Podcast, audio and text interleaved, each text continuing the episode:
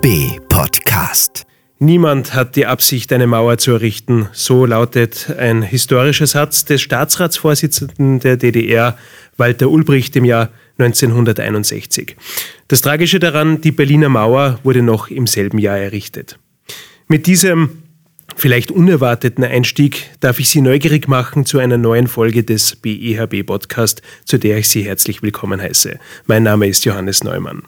Ob beim Bau der Berliner Mauer die baurechtlichen Vorschriften eingehalten wurden und ob die Mauer dem Stand der Technik entsprach, das können und wollen wir heute gar nicht beurteilen. Weshalb es aber nicht nur aus verwaltungsrechtlicher Sicht, sondern auch aus zivilrechtlichen Gründen sehr wichtig ist, dass eine Mauer oder ein Bauwerk auch den baurechtlichen Vorschriften entspricht. Das erklärt uns heute einer, der in diesen Fragen ein absoluter Experte ist. BEHB-Partner und Rechtsanwalt Magister Werner Hauptmann. Werner, schön, dass wir heute mit dir sprechen können. Ich bedanke mich, dass ich eingeladen wurde und hoffe, dass ich alle Fragen beantworten kann. Das werden wir jetzt gleich herausfinden, lieber Werner. Und ich beginne nämlich mit der ersten. Äh, bleibe aber beim Beispiel der Berliner Mauer. Diese wurde letztlich abgerissen, nachdem die Rufe, die Mauer muss weg, immer lauter wurden. Du hast uns eine Entscheidung des OGH mitgebracht, in dem das Höchstgericht einigermaßen sinngemäß auch gesagt hat, die Mauer muss weg. Der OGH ist ja ein Zivilgericht, wie wir wissen. Was hat diese eigentlich mit der Errichtung oder mit dem Abriss einer Mauer zu tun? Klär uns bitte auf. Ja, also das Beispiel mit der Berliner Mauer drängt sich für dich vielleicht auf, aber tatsächlich würde ich eher, was ich den Mauerbau an der Grenze von den USA zu Mexiko heranziehen.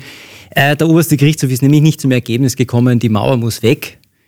Die ist nämlich auf dem aus Sicht unserer Mandantschaft Nachbargrundstück von innen oder besser gesagt von außen nach innen gedrückt worden durch den Erddruck, der durch die Kranbahn unserer Mandantschaft verursacht wurde. So gesehen wurde diese Mauer nicht abgerissen, sondern die ist einfach äh, schadhaft geworden. Und dann war die Frage, wer muss für die Wiedererrichtung der Mauer zahlen? Und da war der Prozessgegner der Ansicht, unsere Mandantschaft muss zahlen. Und um es vorweg zu sagen, der oberste Gerichtshof hat da eine andere Ansicht vertreten. Das heißt, die Mauer muss weg, ist falsch, die Mauer muss wieder her. Die Mauer muss wieder her und vor allem unsere Mandantschaft möchte nichts zahlen. Also so gesagt, niemand hat die Absicht, eine Mauer zu errichten, vor allem nicht auf ähm, Kosten unserer Mandantschaft. Wenn wir das kurz äh, von, von zivilrechtlicher Seite beleuchten, nachdem das ja Zivilrechtsverfahren waren, mhm ganz allgemein, welche Möglichkeiten bietet mir eigentlich das Zivilrecht, wenn beispielsweise das Grundstück meines Nachbarn mein Grundstück durch so etwas wie einen Erddruck oder durch sonstige Beeinträchtigungen ja, beeinträchtigt und mich als Grundstückseigentümer sozusagen in meinen Rechten vielleicht beschneidet? Ja, mal einleitend ist zu sagen, dass es Eigentumsrechte gibt, das heißt, die ermöglichen es dem Eigentümer, das Eigentum frei zu nutzen, über die Substanz zu verfügen, andere davon auszuschließen. Aber genau diese Freiheit hat seine Grenzen, nämlich genau dort, wo es um Nachbarn geht. Und die Nachbarrechte sind unter anderem im Paragraph 364 des ABGB geregelt. Und dort steht eben drinnen, vor allem im Absatz 2, dass sich ein Nachbar gegen Emissionen zur Wehr setzen kann. Da unterscheidet man jetzt grob gesprochen an, äh, gibt es die unmittelbaren Zuleitungen, das sind dann also quasi die Tennisbälle, die auf dem Nachbargrundstück landen, die sind auf jeden Fall unzulässig, dagegen kann sich der Nachbar immer wehren. Und dann gibt es die, sage ich jetzt einmal, ja, nicht körperlichen Eingriffe wie Lärm, Staub oder ja, kann auch Rauch sein. Vor allem bei gewerblich genutzten Anlagen kommt das immer wieder vor.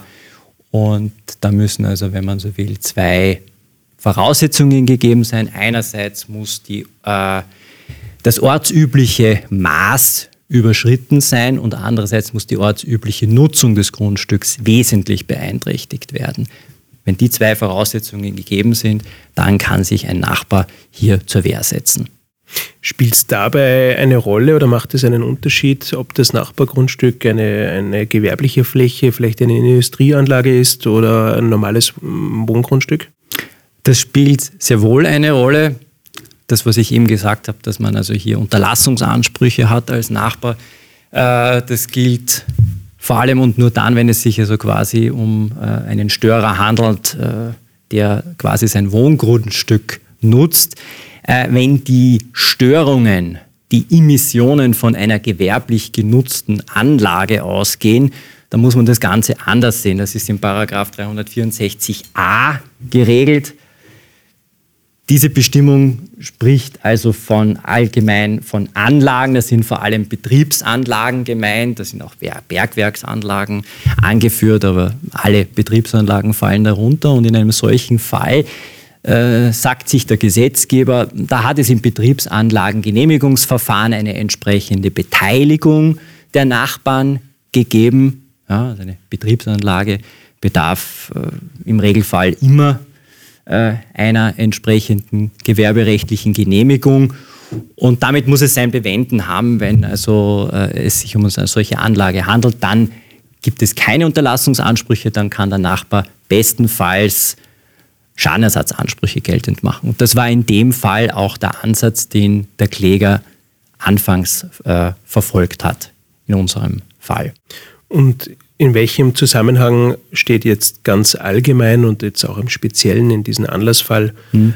die äh, baurechtliche Genehmigung, die bautechnischen Einhaltung bautechnischer Vorschriften im, im Zusammenhang mit möglichen Nachbarmissionen? Ja, der Knackpunkt in dem Verfahren, mit dem sich der oberste Gerichtshof auseinandergesetzt hat, das war die Entscheidung 2 OB 1 aus 19 Klein Ida. Die ist also schon gut zwei Jahre alt, aber in weiterer Folge hat es dann noch weitere Entscheidungen gegeben, in denen äh, quasi der Sachverhalt noch weiter aufgearbeitet wurde. Der Hintergrund war einfach der, unsere Mandanten haben eine Krananlage betrieben. Das war, die wurde 2003 äh, errichtet. Am Nachbargrundstück war ein Gebäude, das wurde in den 1960er Jahren äh, gebaut, also ungefähr zu dem Zeitpunkt, wo das auch bei der Berliner Mauer der Fall war. Und nun ja, es hat sich dann im Laufe des Prozesses herausgestellt, äh, entgegen der ursprünglichen Annahme, diese Krananlage hat zu einem zusätzlichen Erddruck geführt und der wiederum war mitkausal dafür, dass sich die Kellermauer des Nachbargebäudes nach innen gedrückt hat, über eine Länge von zwei Drittel. Das wollte der Nachbar irgendwie nicht akzeptieren und hat den, den Klagsweg beschritten. Im weiteren Verfahren haben wir dann eingewandt, Moment einmal, der äh, Kellermauer hat es ja an der erforderlichen Standsicherheit gefehlt. Und das war dann der Anlass für den obersten Gerichtshof, die erst- und zweitgerichtliche Entscheidung aufzuheben und an die erste Instanz zurückzuverweisen. Es war dann zu prüfen, ob dieser Einwand gerechtfertigt war. Das musste sich dann also ein Zivilgericht mit der Frage auseinandersetzen, was ist denn überhaupt eine Standsicherheit? Was versteht man darunter? Also die Standsicherheit versus dem Erddruck, wenn man so sagen darf, eine erdrückende Beweislage in diesem Fall. Genau, in dem Fall war das also ein unter Anführungszeichen Problem für unsere Mandantschaft, weil das Gericht die Meinung vertreten hat, naja, das ist sozusagen ein atypischer Fall. Äh, für den sind wir als Beklagtenvertretung beweispflichtig. Und der, der Hintergrund ist nämlich der, was hat der oberste Gerichtshof damals in dieser Entscheidung gesagt? Äh, ein Betriebsanlageninhaber, wie wir jetzt gehört haben, muss grundsätzlich, wenn er also quasi es mit Nachbargebäuden zu tun hat, was immer wieder vorkommen kann, damit rechnen, dass diese vielleicht nicht mehr dem ursprünglich bewilligten Stand entsprechen. Dass diese im Laufe der Zeit äh, an Qualität verlieren, das Fenster nicht mehr ganz dicht sind und so weiter und so fort. Allerdings, eine Grenze ist gegeben. Der Betriebsinhaber äh, darf damit rechnen, dass das Gebäude den bautechnischen Bestimmungen überhaupt den Bauordnungen entspricht. Ansonsten fehlt es an der Adäquanz des Schadens. Und nun ja, wie sich dann im weiteren Prozess herausgestellt hat, das war durchaus eine schwere Geburt, äh, war es so, dass der Standsicherheitsnachweis nicht erbracht werden konnte bei der Kellermauer. Und wenn die Kellermauer nicht den bautechnischen äh, Kriterien entspricht, dann ist das gesamte Objekt bauordnungswidrig, dann müsste es an und für sich einen entsprechenden Verbesserungsauftrag von Seiten der Baubehörde geben und die Adäquanz wurde dann im letzten und dritten Rechtszug letztendlich verneint. Jetzt gehe ich einmal davon aus, dass die Standsicherheit einer Kellermauer für den technischen Laien mit freiem Auge nicht ganz leicht erkennbar ist. Was bedeutet das für mich als Käufer einer Immobilie, beispielsweise hinsichtlich einer Kellermauer, die nicht standsicher ist? Kann ich darauf vertrauen? Ähm, oder muss ich als Käufer ähm, auch die Gefahr mittragen, äh, dass es hier tatsächlich Mängel gibt, die zwar während des Kaufs eben nicht erkennbar sind, ähm, aber wenn es eben der Zufall so möchte, wie im, im hier besprochenen Anlassfall, mir dann tatsächlich quasi auf die Füße fällt? Diese Gefahr ist durchaus ernst zu nehmen. Warum? Im gegenständlichen Fall war wie gesagt immer die Frage, was versteht man unter Standsicherheit? Und äh, in den ersten äh, Verfahren, sage ich jetzt einmal in den ersten Urteilen, ist festgestellt worden, diese Kellermauer samt Gebäude, also vor allem die Kellermauer, ist über Jahrzehnte gestanden. Dann kommt die Kranbahn und dann plötzlich kommt es zu Problemen. Also hat man ursprünglich gemeint, no, die Standsicherheit ist erst ab diesen massiven Schäden nicht mehr gegeben. Tatsächlich war das ein Mangel, der quasi in der Substanz dieser Kellermauer geschlummert hat und nur mehr quasi eines auslösenden Moments äh, gewartet hat und das war dann letztendlich ausschlaggebend für diese Schäden. In Wahrheit muss man das vertraglich absichern. Man ist wahrscheinlich auch gut beraten, wenn man da äh, gewisse nähere Untersuchungen durch einen Bautechniker äh, vornehmen lässt, weil, wie im konkreten Fall, man kann nicht immer sicher sein, dass ein Nachbar so nett ist und auf bautechnische Mängel hinweist, indem er eine Krananlage in der Nähe etabliert.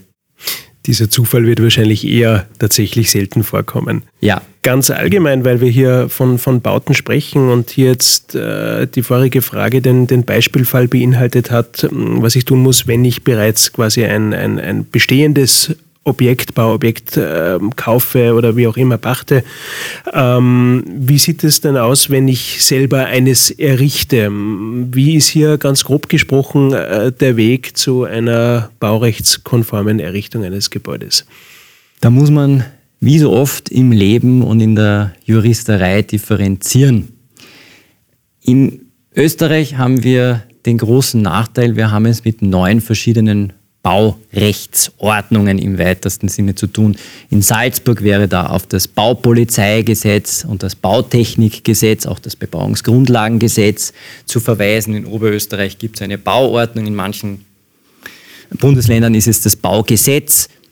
Inhalt ist immer der, für bestimmte Bauten gibt es äh, gewisse äh, Baurechtsverfahren, teilweise gibt es Anzeigeverfahren und so weiter und so fort. In Salzburg sind die baubewilligungspflichtigen Vorhaben im Paragraph 2 des Baupolizeigesetzes genannt und dort findet man dann auch ja, genau die Projekte, die einer entsprechenden Bewilligung zu unterziehen sind. Weiter hinten gibt es dann noch vereinfachte Verfahren. Aber das sind sozusagen die, die, die Grundpfeiler, dass die Errichtung, aber auch natürlich die äh, Erneuerung von solchen Bauten im weitesten Sinne stets oder regelmäßig einer entsprechenden Bewilligung zugeführt werden müssen. Sobald ein solches Gebäude errichtet wurde, vielleicht sogar gewerblich genutzt wird, auf das möchtest du vielleicht auch hinaus, wie ich dich kenne, äh, ist man sehr gut beraten, wenn man hier äh, das Gebäude an den jeweiligen technischen Standard anpasst. Das ist also eine, ein sehr dynamischer Prozess. Ich kann mich nicht darauf verlassen, dass irgendetwas vor zehn Jahren den bautechnischen Bestimmungen entsprochen hat. Wenn ich hier Haftung vermeiden möchte, bin ich sehr gut beraten, wenn ich immer schaue, wie schaut momentan das mit der Rutschfestigkeit von Böden aus, äh, entspricht die Dachkonstruktion überhaupt noch dem geforderten Standard, da wird es eigentlich immer strenger und die Haftungsfrage wird immer virulenter. Stichwort Salzburg, in der Stadt, in der wir heute auch aufnehmen. Wenn ich nicht ganz unweit unserer Kanzlei durch die Salzburger Altstadt flaniere, dann bewege ich mich ja weitestgehend in einem denkmalgeschützten und auch landesgesetzlich geschützten Raum. Da gibt es in Salzburg das sogenannte Salzburger Altstadterhaltungsgesetz und entsprechende Verordnungen, die beispielsweise sehr genau und vor allem auch relativ strikt regeln, wann und wie man im Altstadtensemble eingreifen darf. Jetzt liegt es auf der Hand, dass dies, dieses historische Altstadtensemble aus bautechnischer Sicht nicht immer wahrscheinlich den Stand der Technik treffen wird. Wir sprechen ja von einer mittelalterlichen Altstadt, die dann später barockisiert wurde und das steht natürlich mit bautechnischen Entwicklungen wahrscheinlich nicht gerade immer im Einklang. Diese Umstände sind ganz offen gesagt wahrscheinlich für den durchschnittlichen Rechtsanwender durchaus verwirrend. Wie löst man sowas auf? Diese Frage ist inzwischen schon sehr schwer zu beantworten. Wenn ich irgendwelche Veränderungen an einem Bauwerk vornehmen möchte und diese übersteigen eine gewisse Grenze, eine gewisse hat eine, haben eine gewisse äh, Reichweite, sage ich jetzt einmal, dass es ja nicht nur irgendwie ein, ein kleines Fenster verändert wird, dann brauche ich jedenfalls eine Baubewilligung. Bei jeder Veränderung, mag sie auch noch so geringfügig sein, mischt allerdings im Regelfall das Bundesdenkmalamt mit, vor allem dann natürlich, wenn es sich um ein Denkmalschutzgebäude äh, handelt. Ein Gebäude, das dem Denkmalschutz unterliegt. Und da war es bis vor einigen Jahrzehnten noch so, dass man sich darauf beschränkt hat zu sagen, dass das Gebäude dem damaligen Sicherheitsstandard zu entsprechen hat. Das hat in weiterer Folge natürlich dazu geführt, dass es verschiedene Sicherheitsstandards bei den Gebäuden denkmalgeschützter Natur gegeben hat. Und das konnte man auf Dauer allerdings mit den neuen haftungsrechtlichen Bestimmungen oder der, der, aktuellen Judikatur nicht mehr in Einklang bringen. Wie wir vorhin gesagt haben, hat der Eigentümer eines Gebäudes die Verpflichtung, im Sinne eines, einer, einer dynamischen Erhaltung immer zu schauen, dass das Gebäude dem aktuellen Stand der Technik entspricht. Und jetzt ist es die Aufgabe des Eigentümers, wenn er also hier Eingriffe plant, einen Ausgleich mit dem Bundesdenkmalamt zu finden, sodass zwar einerseits der Stand der Technik einigermaßen äh, eingehalten wird, aber andererseits natürlich auch dem konservativen Charakter Rechnung getragen wird. Also das ist eine Frage des Einzelfalls. Da tut sich eigentlich ein interessantes Spannungsfeld auf zwischen äh, der Kompatibilität verwaltungsrechtlicher Vorschriften, die hier offenbar den konservativen Charakter haben und ähm, den dynamischen Vorschriften ähm, oder eigentlich zum Teil auch umgekehrt, je nachdem natürlich, wie man es sehen möchte. Ähm, aber natürlich die zivilrechtliche Haftungsfrage, das ist wahrscheinlich genau das Thema, was den Grundstücks- oder den Gebäudeeigentümer äh, da bewegt, wenn er sich in diesem Spannungsfeld befindet.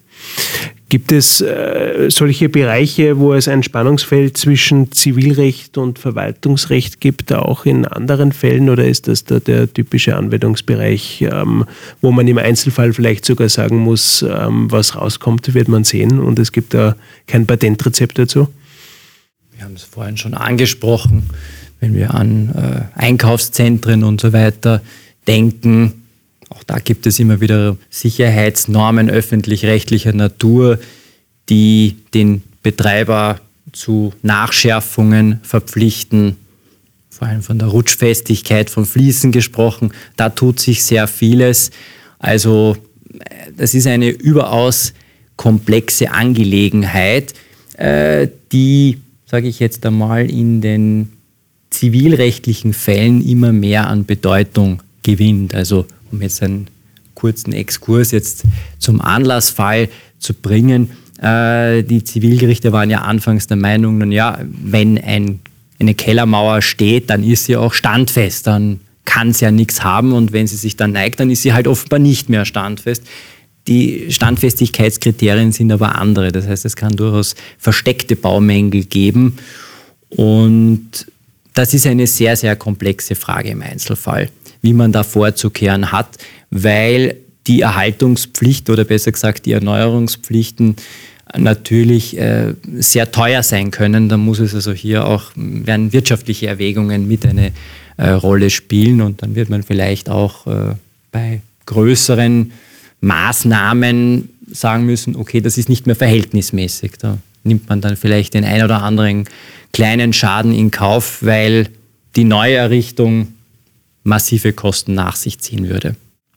Also wie man sieht, ein, ein sehr komplexes Thema. Das, was man wahrscheinlich zusammenfassen kann, was wir heute gelernt haben, dass man sich bereits bei der Errichtung einer Mauer wahrscheinlich im Klaren darüber sein sollte, ob diese den baurechtlichen und auch den bautechnischen Bestimmungen tatsächlich entspricht. Insbesondere auch deshalb, weil sich eben zivilrechtliche Folgen daran anschließen können. Lieber Werner, herzlichen Dank für deine Einblicke und deinen Besuch bei uns im Podcast. Ich habe mich zu bedanken. Ihnen, liebe Zuhörerinnen, liebe Zuhörer, danke fürs Zuhören. Wenn Sie Fragen haben, Beratung suchen bzw. mit uns in Kontakt treten wollen, dann tun Sie das bitte. Wir sind gerne für Sie da. Sie finden unsere Kontaktdaten unter anderem auf unserer Webseite behb.at oder klicken Sie uns auf Facebook oder LinkedIn an. Bleiben Sie uns jedenfalls gewogen. Ihr Johannes Neumann.